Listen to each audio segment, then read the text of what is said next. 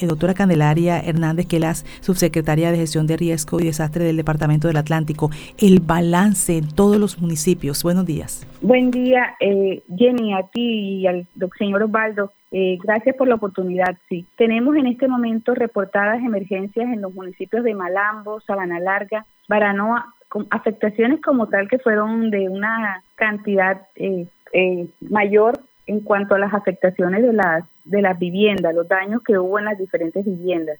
El, la, la defensa civil de cada uno de estos municipios se encuentran haciendo los censos para darnos un parte total, teniendo en cuenta que aún no han terminado las visitas en los diferentes sitios. Eh, de de eh, a pesar de que se venía pronosticando por parte del IDEAN que este año se iba a dar el fenómeno del niño y que, eh, que, no, que, iba, que no iban a haber lluvias, ellos también están invitando a una reunión virtual para el día 6 y 7, 6 y 7 de, junio, con la finalidad de darnos a conocer una temporada de ciclones, una temporada de ciclones que, eh, que va a afectar en, los océanos, pero que de una forma también, eh, también afecta a nuestra costa. Y que debemos estar atentos para que eh, estos pronósticos, eh, los señores alcaldes municipales activen los consejos municipales de gestión del riesgo, lo mantengan activos, mantengan atentos los cuerpos de socorro voluntarios, que son los primeros respondientes en los diferentes sitios y, y, los, y son quienes los apoyan en la elaboración de los censos eh, y de esta manera de pronto tener la facilidad de llegar rápido a la, a la, a la comunidad, atenderlos y de esta, de esta manera no sean eh, de pronto eh, no ocurran incidentes directos con cada uno de los habitantes subsecretaria Candelaria Hernández, por ejemplo, estas afectaciones de estos municipios, ya sabemos que Malambo fue el tema de las cubiertas, en los otros municipios, ¿qué pasó? ¿También fueron viviendas? ¿No hay afectaciones? También, eh, gracias a Dios, eh, fueron, en todo fueron afectaciones en las viviendas. Tuvimos conocimiento que en el municipio de Puerto Colombia, en la playa, una menor que se encontraba allí, que aunque las autoridades habían dado las restricciones, eh, hubo un rayo, cayó un rayo y al parecer eh, falleció la menor, la muchachita, la menor que se encontraba ahí en la playa.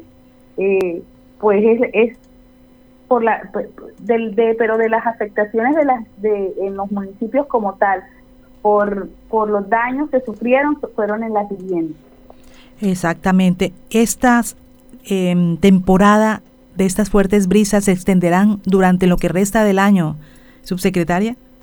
Sí, según el, según el informe del IDEAN, eh, están pronosticadas que empiezan ahora en el mes de junio y pueden, pueden llegar hasta el mes de, de octubre, noviembre.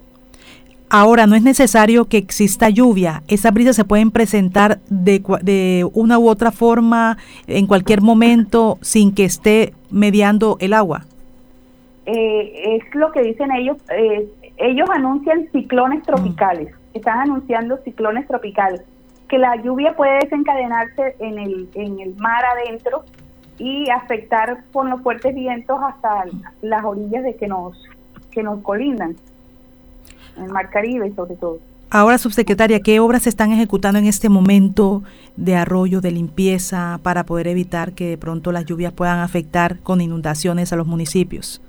Pues en, en 10 municipios durante el año del, por el invierno del 2022 se firmaron convenios con los diferentes municipios para la atención de limpiezas de arroyos y vías.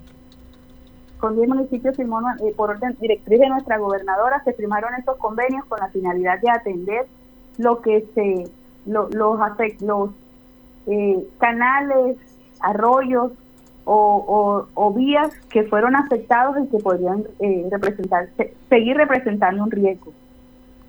Subsecretaria, entonces todavía no se saben específicamente, por ejemplo, en otros municipios de Malambo hablamos de 500 eh, viviendas afectadas, pero en eh, Tubará, Puerto Colombia, por lo nuevo, Sabana Larga, Repelo, Manatí, Santo Tomás, ¿todavía no se tienen los datos? En, en, en Malambo aún están mm. elaborando censo porque no han terminado.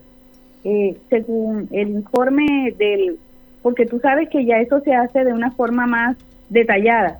Según hasta el día de ayer iban 312 censos. ¿Ya?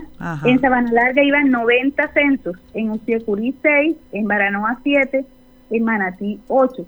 Pero estamos a la espera de que el día de hoy, que tú sabes que ya de pronto ya la comunidad está enterada, que están elaborando, se acercan a las autoridades administrativas o a la defensa civil para que las visiten. Entonces, ese es el dato, los datos que tenemos hasta este momento. Bueno, subsecretaria, una invitación especial entonces a nuestros oyentes con respecto a estas situaciones que se registran en los municipios.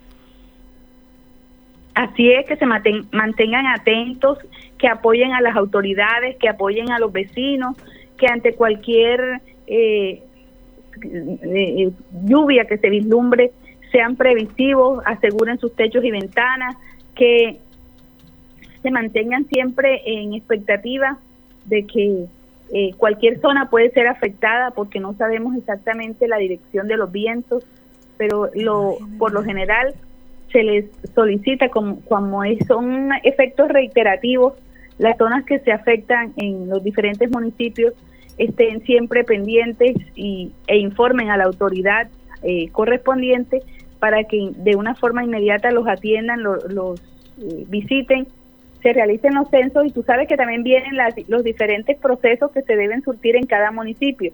Una vez que se elaboran los censos, se reúne el Consejo Municipal. Ese Consejo Municipal avala la decisión del señor alcalde de declaratoria de calamidad pública.